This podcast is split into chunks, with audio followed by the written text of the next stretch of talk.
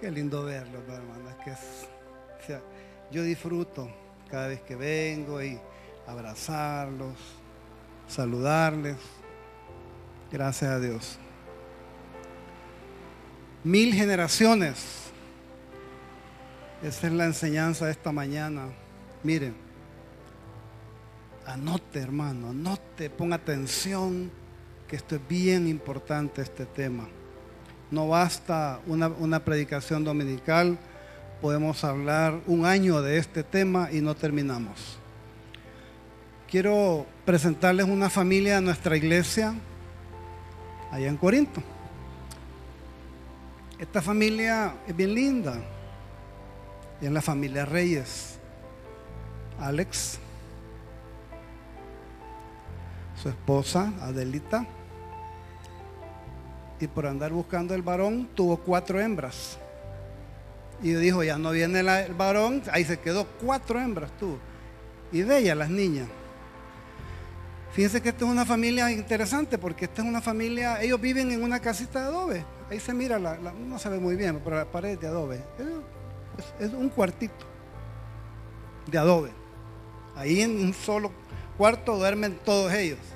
Ya están distribuidos. Alex, sí, él, es constructor de guitarras.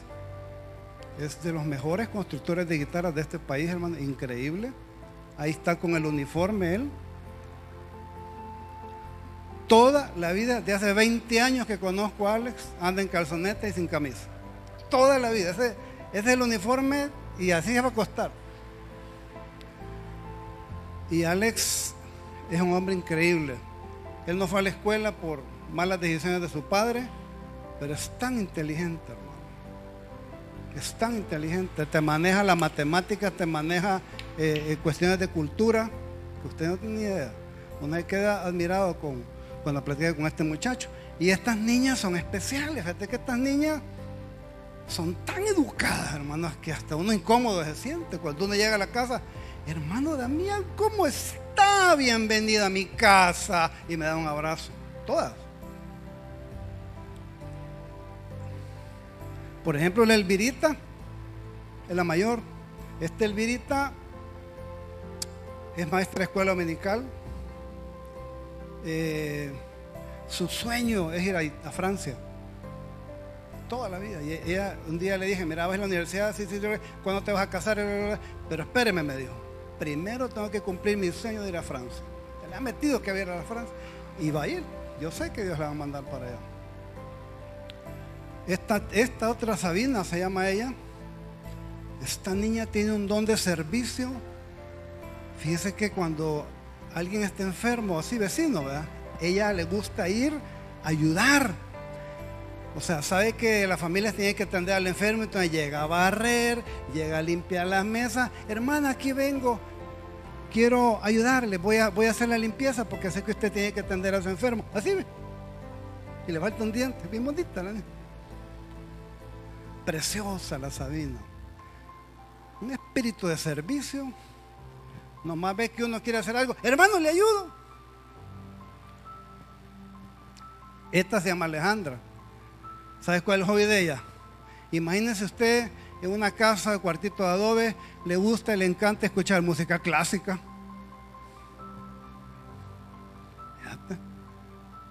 A ver dónde sacó esa niña. Pero es bien. Y la más chiquita está en programación todavía, todavía.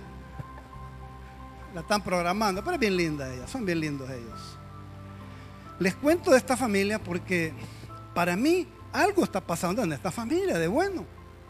Porque yo observo características buenas en ellos. Ellos no son perfectos, hermano, para nada. Y tú vas a la casa, la dirección de Alex es bien fácil. O sea, llegas a Corinto, empezás a caminar hasta que se termina la calle, llegas al barranco y en la última casa del barranco, ahí vive Alex. Ya después de, de la casa de Alex, el barranco queda para el río. Usted no tiene idea la caminata que uno pega para ir a la casa de este muchacho. Y te reciben, hermano, de una manera increíble. Siempre tienen un cafecito, siempre van a comprar gaseosa, te compran pan.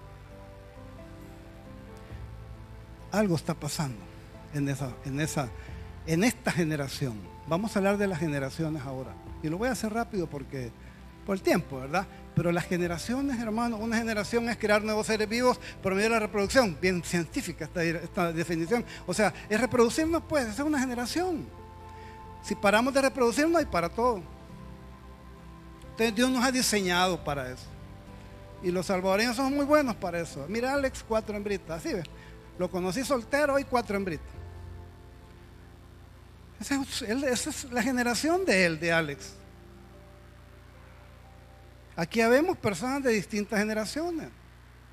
La Biblia habla acerca de las generaciones. El siguiente cuadro, el Salmo 90, 10, mira qué lindo lo que dice. El Salmo 90, 10 dice, los días de nuestra edad son 70 años, dice. Y si en lo más robusto son 80, te hablan chamba. Con todo y su fortaleza es molestia y trabajo porque pronto pasan y volamos. Aquí lo que está diciendo la Biblia de que más o menos las generaciones duran entre 70 y 80 años, que es lo que más o menos el, el tiempo útil de vida nuestro. ¿Verdad? Promedio. Hay gente que que vive más, más tiempo, ¿verdad? Y hay otros que mueren muy temprano. Pero más o menos es, es un promedio y, bien sabio ese versículo, que está en la Biblia, hermano. Ahí está en la Biblia.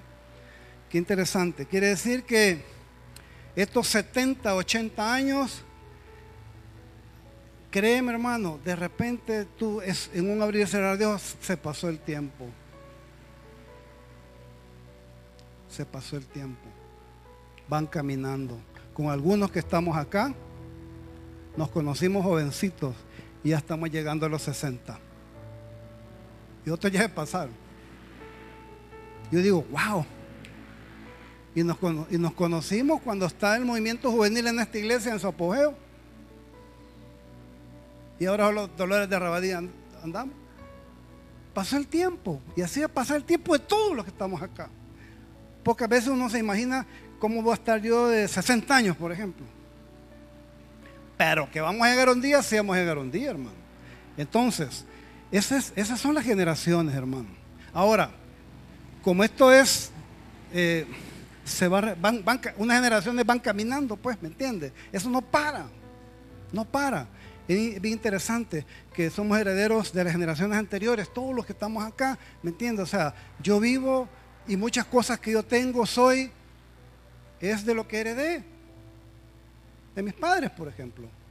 Ahora, al, hablar de, herencia no estoy hablando de solo de cosas materiales, sino que de todo. Por ejemplo, lo bueno y lo malo. Y solo uno conoce las herencias familiares, solo uno las sabe. Solo uno sabe en qué áreas uno está luchando. Y uno dice, ¿por qué soy así? Así fue mi papá que esas se van transmitiendo, hermanos, se van transmitiendo de generación en generación. Siguiente, luchamos con las malas herencias. ¿Verdad, hermano? Yo me atrevería a acertar que el 100% de lo que estamos acá estamos luchando de algo, cuestiones que hemos sido heredados. Malas mañas, malas costumbres, pecados.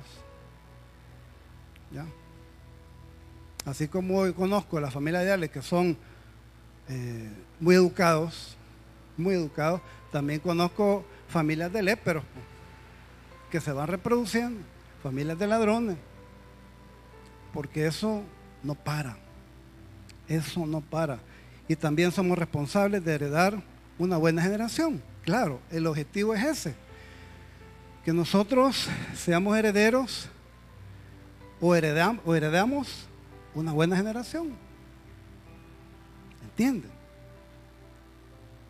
Si no hacemos nada, vamos a empezar a ver malas, malas herencias en nuestra familia. Repito, no estoy hablando de la familia del vecino, estoy hablando de mi familia. Por ejemplo, en mi caso, yo no soy cristiano de nacimiento, yo recibí a Cristo a los 22 años. Quiere decir que yo tuve que luchar y todavía lucho con muchas cosas. Y muchas de ellas yo sé que vienen de una herencia. Uno está luchando, pues. Pero gracias a Dios tiene el arma de la palabra, que nos respalda y nos ayuda. Pero que todos pasamos, hermano, esas situaciones, creo que todos, creo que todos, ¿verdad? Nosotros de pastores, por ejemplo, nos, nos damos cuenta de eso. Por ejemplo, en Corito, que ya tengo como 20 años de tener relación con esa comunidad, ya los que niños chiquitos que conocimos ya están grandes, ya muchos ya son padres, madres. A algunos les fue bien, a otros les fue mal. Y a algunos les fue tan mal como sus padres. Lo que pasa es que solamente aprendieron y reprodujeron lo malo de sus padres. Pero el objetivo de esta mañana no es que empecemos a sacar los trapos al sol de las cosas malas. No. Al contrario, al final de esta enseñanza yo lo que quiero es que sigamos motivados a que mi generación yo la esté trabajando como Dios quiere que la esté trabajando, para que al final tengamos resultados sobrenaturales, hermano, que es posible, claro que sí. ¿Me entienden? Los jovencitos que están acá, ahorita en lo menos que piensan son sus hijos, pues. Pero un día van a ser padres. Como lo fuimos los jovencitos de aquella época y hoy son algunos abuelos ya con los que yo me gradué de la Escuela de Agricultura, un montón con abuelos ya. Hay uno que hasta bisabuelos ya, a ver cómo hizo eso. Cosas que vemos, que no entendemos. Ahora, ¿cómo formamos buenas generaciones, hermano? Y esa es la enseñanza central de esta mañana. Yo quisiera compartir con ustedes qué tenemos que hacer para que mi generación sea buena y no sea chueca. ¿Quiénes quisieran una generación chueca, hermano? ¿Sabe por qué? Porque cuando hay generaciones chuecas, los que sufren son los padres. Usted no tiene idea cuántas veces me ha tocado hacer cartas o he ido a sacar bichos a la cárcel de Corinto. Y a veces he ido porque los papás no quisieron ir. Imagínense que padres. Y yo digo, este cipote que está en la cárcel, la verdad que solo es víctima porque los papás están peor que él, nomás que andan libres. ¿Qué tengo que hacer para que yo garantice en mi vida, en mi familia, que mi generación va a ser buena generación? ¿Qué tenemos que hacer, hermano? Cosas prácticas. Vayámonos a lo práctico, vayámonos a lo fácil. La primer consejo, hermanos, que yo quiero dar en esta mañana es, si yo quiero bendición en mi generación, lo primerito que tenemos que hacer es poner en orden la casa que las prioridades estén claritas. Las prioridades de la vida, pues. ¿Cuáles son? Y estas prioridades en esta iglesia las hemos enseñado 80 mil veces, hermano. Una de las enseñanzas que más me encantó de esta iglesia fue esta. Las prioridades. ¿Cuáles son las prioridades? La primera, Dios. La segunda, mi familia. Y aún dentro de la familia hay un orden, ¿me entiendes? Papá, mamá, hijos, ¿verdad? Después, el trabajo y por último, el ministerio. Hermanos, usted conoce gente o lo mismo estamos pasando alguna dificultad, trate de analizar el por qué están pasando esas, esas penurias. No es por el COVID, hermano, sino porque muy seguramente alguna de estas prioridades las tiene desordenadas.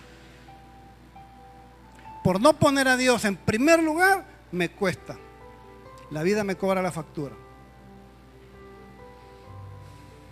Lo que estamos viviendo las familias, hermanos, si nosotros vivimos en un país, en un país donde las familias este, han sufrido, están fragmentadas, están divididas.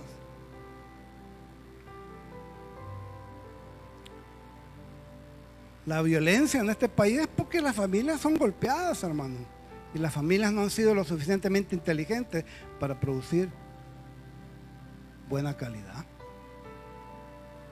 ¿Entiendes?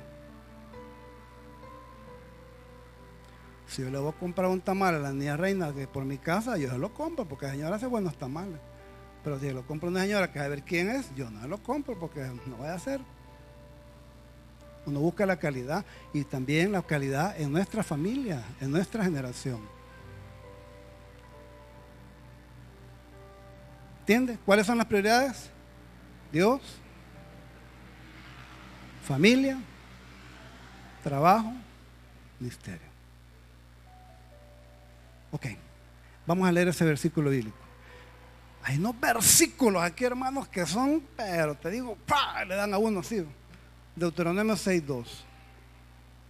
Para que temas a Jehová tu Dios, oí bien, guardando todos sus estatutos y sus mandamientos que yo te mando. Mira lo que dice después. Tu hijo. ¿Qué dice después? El hijo de tu hijo. O sea, tu nieto, pues. Y todos los días de tu vida para que tus días sean prolongados. ¿Cuál es el punto de partida? Para que se dé eso. Aquí ya no vamos a hablar de cosas malas, vamos a hablar de cosas buenas. ¿Cuál es el punto de partida para que mis hijos y los hijos de mis hijos vean las bendiciones de Dios? Ahí dice al principio, para que temas a Jehová tu Dios, guardando todos sus estatutos. La palabra, pues. ¿Entienden? ¿Qué versículo? Este versículo lo que me está diciendo es que Dios es primero, hermano. Y honestamente te digo, hay familias donde Dios no está de primero. En esos techitos, hermano, se ven unas cosas que, a ver, vea.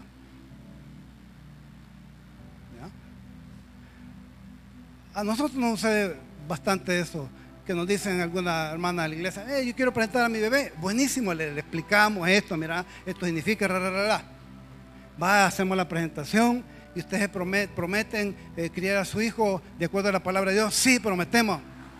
Hasta le ponemos el micrófono así para que se escuche. Y los que lo dicen bien suavecito, no, dilo más fuerte. Va, y todos lo oyeron. Y hay parejas que es el último día que llegaron a la iglesia, no se volvieron a asomar. ¿Qué quiere decir eso? Que Dios no es lo primero. Dios no es lo primero. Entonces, si Dios no es lo primero, yo lo voy a demostrar. Al revés igual, si Dios es lo primero, yo voy a demostrar eso, hermano. Dice el libro de Deuteronomio 12, 28. Deuteronomio 12, 28. Oí, guarda y escucha todas estas palabras que yo te mando, para que haciendo lo bueno y lo recto ante los ojos de Jehová, te vaya bien. ¿Qué dice? A ti y a tus hijos después de ti para siempre. ¿Me entienden? Una vez discutimos con el hermano Ron, que, me, fue a comprar unos zapatos como de, 150 dólares. Pues. No, hombre, le digo yo. Yo compro zapatos de 25 pesos, de 18 pesos. Pues sí, pero ¿cuánto tiempo te van a durarme? A los tres meses de terminar andas comprando otra vez. Y los que yo compro van a durar dos años. Mira los que ando, de tres años tengo que tenerlos. Me cerró la boca. Pues si la calidad tiene un precio. ¿Entiende, hermano? Si yo quiero que mis hijos sean herederos de bendiciones, hermano, que sean de calidad, de plano, tengo que esforzarme hoy. Y lo primerito, como dice ahí, es guardar la palabra de Dios. Eh, guardar y escuchar, dice. Todas estas palabras. ¿Entienden? Aquí no vale que el papá le diga al hijo, andamos a la iglesia, ya voy a llegar, y no llega. Y los niños vienen a las iglesias a veces, sin los padres. Entonces, no es lo que sucede en la iglesia, es lo que sucede en la casa. En la casa, hermanos, tiene que, estar Dios de primero. ¿Me entiendes? Y eso solo los de la familia lo saben cuáles son las costumbres, las disciplinas que tienen. Entonces el primer consejo que es poner las prioridades en orden. Ahorita a lo mejor estamos en nuestra mente pensando esto, aquello, que esto está bien, eh, aplicado en cada uno de nosotros, ¿verdad? Porque nadie es perfecto. Esta pandemia nos cayó muy bien, hermano, a la familia, porque nos obligó a estar juntos. Había familias que estaban muy separadas y la pandemia los, los, digo, como que Dios dijera, estén quietos. ¿Entendés? Fue bueno eso. Fue bueno. Número dos, consejo para, para multiplicar esta bendición, hermano, en mi generación. convertir el hogar en una escuela o un centro de aprendizaje. Mira, no es la iglesia, hermano, donde en primera instancia se va a aprender la palabra de Dios. En mi casa, allí con mis hijos, pues, con mi esposa. Ahí es donde, donde tiene que estar abierta la palabra de Dios, pero no de una tradición que había antes aquí, que hacía un altar, abrían la gran biblioteca de aquellas que, vendían en el Salmo 91, ¿va? pero nadie leía la Biblia. Eso no es nada, hermano, eso no es nada. Cuando se abre la palabra, estoy hablando yo de que en esa casa, el primer manual que se estudia, ¿cuál es? La palabra de Dios. Mis hijos tienen que saber la palabra de Dios. Padres, hagamos el examen a nuestros hijos. A ver cuánta Biblia sabe. Uno sabe que sabe o no sabe, pues. ¿Cómo le vas a preguntar a tu hijo? Decime cuál es el Pentateuco, si ni uno lo sabe. Entonces uno tiene que saber y estudiar la palabra de Dios en la casa. Ese es el primer libro, hermano. Y créanme que yo conozco familias que ya se les olvidó, vienen a la iglesia, claro, pero ya se les olvidó que en casa hay que leer la palabra. Si mira, si eso es lo que salva a las generaciones, hermano. Aquí no hay ni un político que va a decirme una solución a mi familia, hermano. Ningún líder de nada. Aquí solamente es Dios y su palabra.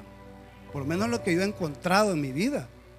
Sí, hombre. Yo necesito un político que me venga a dar carreta de mi vida y que voy a prosperar. Y, uh, o sea, me, ofrece algo increíble, pero no, no, no se compara ni así a la palabra de Dios. Entonces, yo tengo que convertir en mi casa también, el hogar tiene que ser este, el lugar donde aprendemos los valores. Miren, yo les traigo este caso de las niñas de, Alex porque a mí lo que me llama la atención de las niñas es que son súper educadas. Y van a la escuelita pública, mi hija es la maestra. También hay cipotes malcriados. Pero mire, yo, yo conozco cipotes. Hoy, hoy la generación es nueva. No, hombre, hermano. Eso, buenos días, ay Dios, eso ya es arqueológico, hermano. Hermano, ¿cómo está? Uf, eso es Pedro Picapiedra. Eso quiere decir que en las familias no se están enseñando los valores. Y uno le echa la culpa al gobierno. Sí, es que no sé qué gobierno quitó esa materia en la escuela. No, hombre, si es en tu casa que hay que aprender eso. Los papás tienen que enseñar las normas de cortesía, de educación. Cipote que no saluda, cipote que es como que es macho, eh, patas arriba, ese cipote no le han enseñado los padres. Y te voy a decir algo, por muy moderno que vivamos la época, esto no se quita, hermano, si eso es universal. Así como decía un tío mío, anda a leer Carruño, le decía, no era Carruño que Carreño, que era un libro de, normas de, educación. Ay Dios, hermano, nadie lee esos libros ahora. Entonces, mi casa tiene que ser un centro de educación. ¿Entienden? Yo me acuerdo una vez que fui, a visitar a una familia y la llevé una gran bolsa de churros. Estaba chiquito.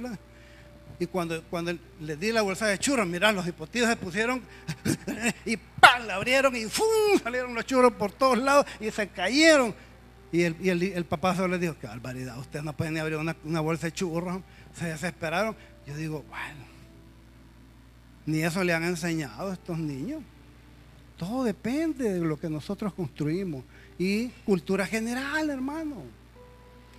Mire, por ejemplo, cuando nosotros fuimos a vivir a Zaragoza, yo me acuerdo que como allá de Ovivo no es colonia, hermano, había mucho monte antes. Hoy han construido una fábrica.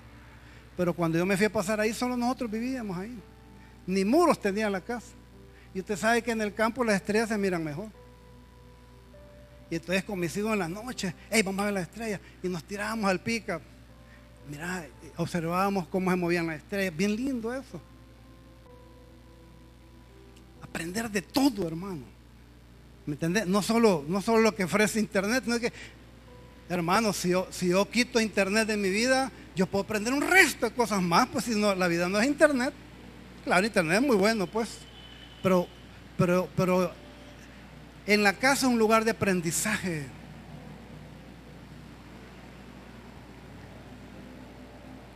¿Entienden? Si no lo hacemos nosotros, hermano, el mundo lo va a hacer, pero lo va a hacer mal por mis hijos, eh, en mis hijos. Vamos a leer Deuteronomio 6 del 5 al 9. Ya voy a terminar. Oiga lo que dice este estos versículos, del 5 al 9. Dice, y amarás a Jehová tu Dios con todo tu corazón y de toda tu alma, con todas tus fuerzas. Dios número uno. Oye, y estas palabras que yo te mando hoy estarán, ¿dónde? Primeramente, en tu corazón, hablando de los papás, a los encargados del hogar. Va. Siete, y las repetirás a tus hijos, va, el papá al hijo. No en nuestra escuela dominical, no allá en el colegio evangélico donde, donde le escribí, porque, ah, si Dios le escribe un colegio cristiano, ellos que le enseñen Biblia. No. Y la repetirás a tus hijos, y dice, y hablarás de ellas estando en tu casa y andando por el camino y al acostarte y cuando te levantes, todo el tiempo, pues. Este, estos textos bien desafiantes. Y después dice 8, y las atarás con una señal en tu mano y estarán como frontales entre tus ojos y las escribirás en los potes de tu casa y en tus puertas. O sea, mi casa tiene que estar inundada de la palabra del Señor, hermano. Ahora, todo hablando que vamos a poner un montón de rótulos, versículos, que quiera es bueno. Pero sobre todo la enseñanza a nuestros hijos. ¿Entienden? Ahora, ahora, ahora sabe que una buena generación no es al azar. No es así por así. Hay que trabajar mucho. Y el principio número uno es la palabra. Que vamos a ir enseñando a nuestras generaciones. Si por tío malcriado que vemos, padre no está haciendo buen trabajo. muchachitas mal educadas, padres no están haciendo buen trabajo. Yo conozco una familia que es una exportación de adulterio, desde los padres hasta los hijos. Increíble, usted no tiene idea. Padres no, no les interesa la palabra de Dios. Entonces, hermano, yo tengo que procurar, trabajar, esforzarme para que mi casa de verdad sea un lugar de, de enseñanza, de aprendizaje. Y el libro número uno, ¿cuál es? La Biblia. La Biblia. Hoy está más fácil tener una buena Biblia, hermano, ya gratis por internet. ¿Cuántas veces, cuántos años quise tener yo una, Biblia Thompson de estudio? Que antes valían un montón. de choto. Entonces, no hay excusa. El problema es que la gente no quiere. Ese es el problema y hay cristianos que no están interesados.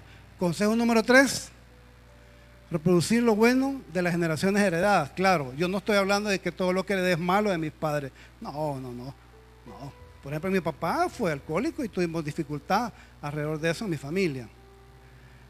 Pero mi papá quitando ese defecto, mi papá era un hombre, te digo hermano, increíble. Era súper inteligente. Tenía unas cualidades lindas, esas sí las vamos a heredar. Lo bueno heredémoslo, hermano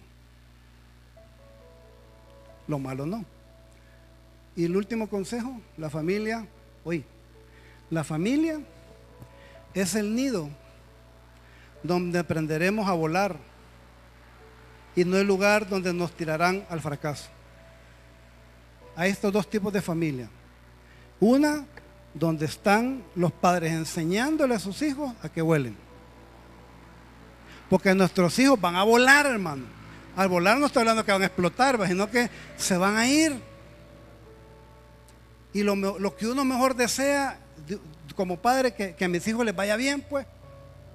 ¿Me entendés? O sea, yo no estoy criando a mis hijos para que yo los vaya a ver a la cárcel, hermano.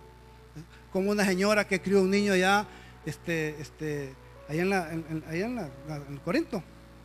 Y, no sé, tuvo problemas, hermano. Ella, ella fue muy descuidada. El muchacho está en la cárcel está como 18 años, 20 años de cárcel acaban de caer. Yo digo, wow, no es así, hermano, no es así la cosa. Entonces, ¿qué conclusión podemos llegar? Dos palabras. Una, acción. ¿Qué quiere decir acción? Quiere decir, hermanos, que esta forma de transmitir una, una generación de bendición, de generación en generación, a través de la palabra de Dios es ya.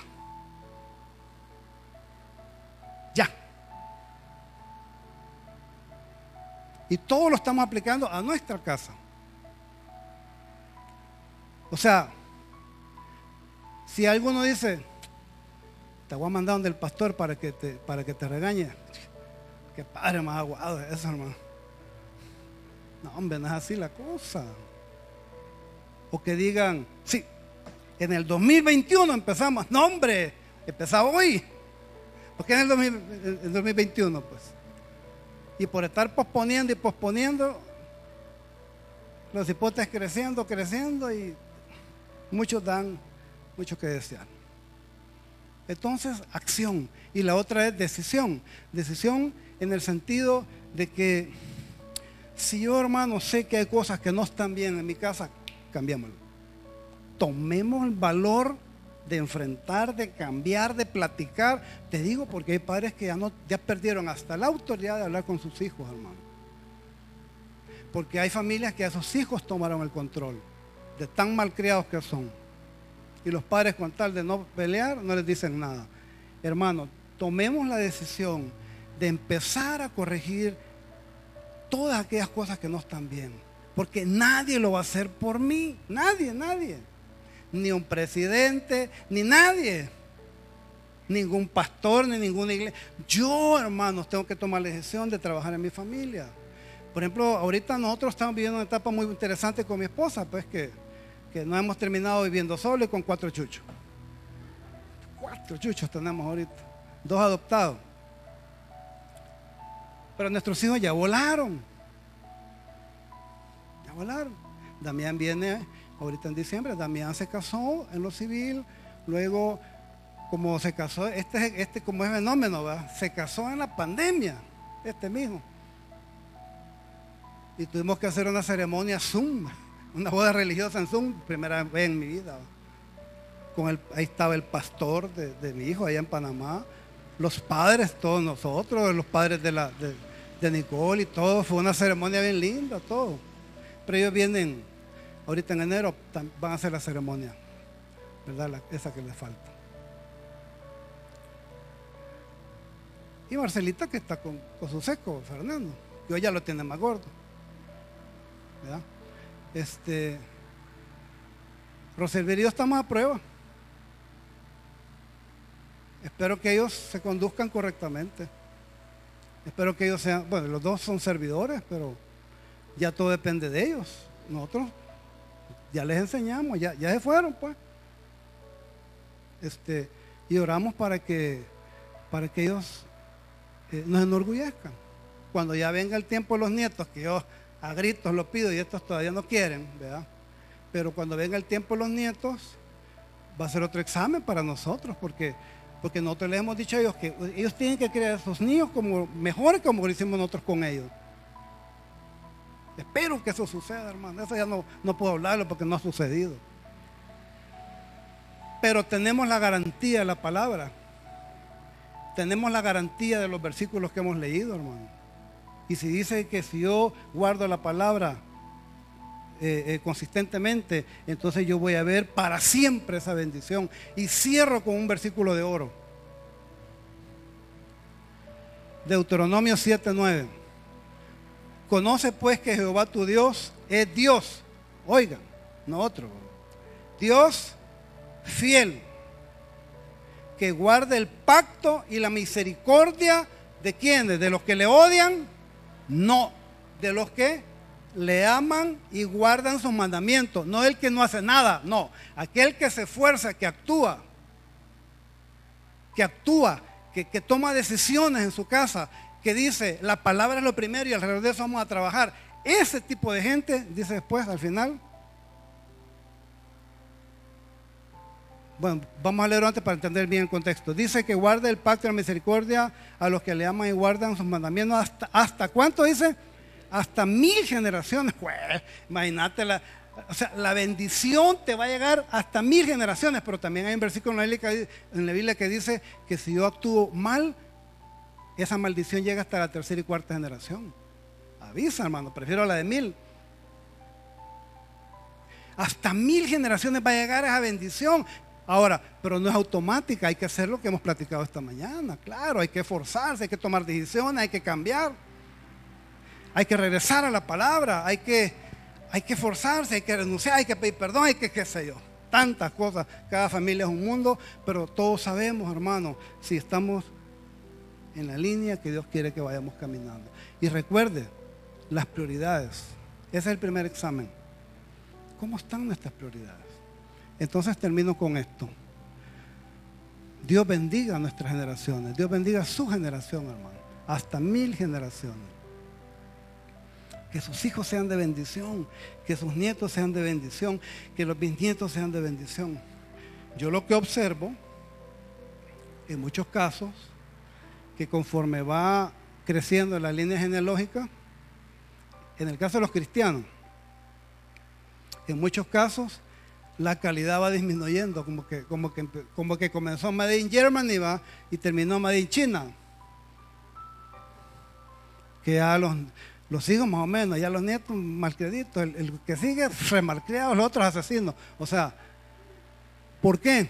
Porque no fueron consistentes en la enseñanza de la palabra. Y la cosecha va a haber después. Entonces, ¿qué es lo, qué es urgente? Sembrar ya. Porque lo que sembremos ahorita es lo que vamos a ver después. Punto. ¿Estamos dispuestos? ¿Estamos dispuestos, hermano? Entonces vamos a orar por eso. Y esa es la palabra esta mañana, ¿verdad? Que el Señor nos, nos, ilumine en tomar decisiones y sobre todo poner este libro, hermanos, en nuestra casa, en nuestros hijos, para que sea la guía de nuestra vida. Y yo le aseguro, ciento por ciento, sin, sin, sin equivocarme, hermano, de que el que obedece y cumple esta palabra, Dios lo bendice para siempre. Probemos. Pero también hemos probado que cuando nos alejamos de la palabra, ahí nos va mal. Entonces la palabra, hermano, es una guía para nosotros. Nuestra comunión con Dios. Y a ver esas lindas generaciones. Oremos por esas generaciones. Gracias por esta mañana, te bendecimos. Gracias Señor por la oportunidad que nos das de estudiar tu palabra y saber Señor de que las buenas generaciones no es automático, ni es por casualidad. Es a través del esfuerzo que hagamos en que tu palabra sea incrustada en nuestra casa. En el nombre de Jesús. Estamos declarando bendición para nuestra familia. Hermano, declaremos bendición sobre nuestras vidas. Declaremos bendición sobre nuestros hijos bendición sobre nuestros nietos, sobre los bisnietos. Gente que todavía no existe, pero estamos declarando que esa bendición va a llegar, porque en estos tiempos estamos sembrando la palabra de Dios. Señor, gracias porque nos permites estudiar tu palabra, nos permites aprender tantas cosas a diario. Nos permite, Señor, deleitarnos en tu presencia. Pero te pedimos que nos permitas también ver nuestros hijos bendecidos, nuestros nietos bendecidos, nuestros bisnietos y todo lo que sigue. Tal vez algunas generaciones ya no las vamos a ver, Señor. Pero la palabra quedó sembrada. Hoy es tiempo de sembrar esa palabra consistentemente. Hermano, usted y yo quedamos desafiados en sembrar la palabra de Dios en nuestras casas, en el corazón de nuestras vidas, en el corazón de nuestros hijos. El nombre de Jesús. Y si hay cosas que arreglar en casa, tomemos la decisión de arreglarlas. Enfrentemos nuestros errores pero tenemos el respaldo de tu palabra, Señor. Porque tu palabra no falla. Y tu palabra endereza cualquier camino torcido, Señor. Gracias, Señor, por hacerte cargo de nuestras familias. Gracias por hacernos responsables también a nosotros de cuidar nuestra familia. Bendito sea tu nombre. Yo los bendigo, hermano, en nombre de Jesús. Y declaramos bendición sobre nuestras vidas, sobre nuestros hijos. Sepan, hermanos, que en estos tiempos difíciles que estamos viviendo, se necesitan cristianos de este calibre, cristianos que amen a Dios y su palabra, incondicionalmente. Bendito sea tu nombre, Señor. Gracias, Señor. Gracias por esta mañana. La honra y la gloria es para ti, Señor. En tu nombre hemos orado. Amén.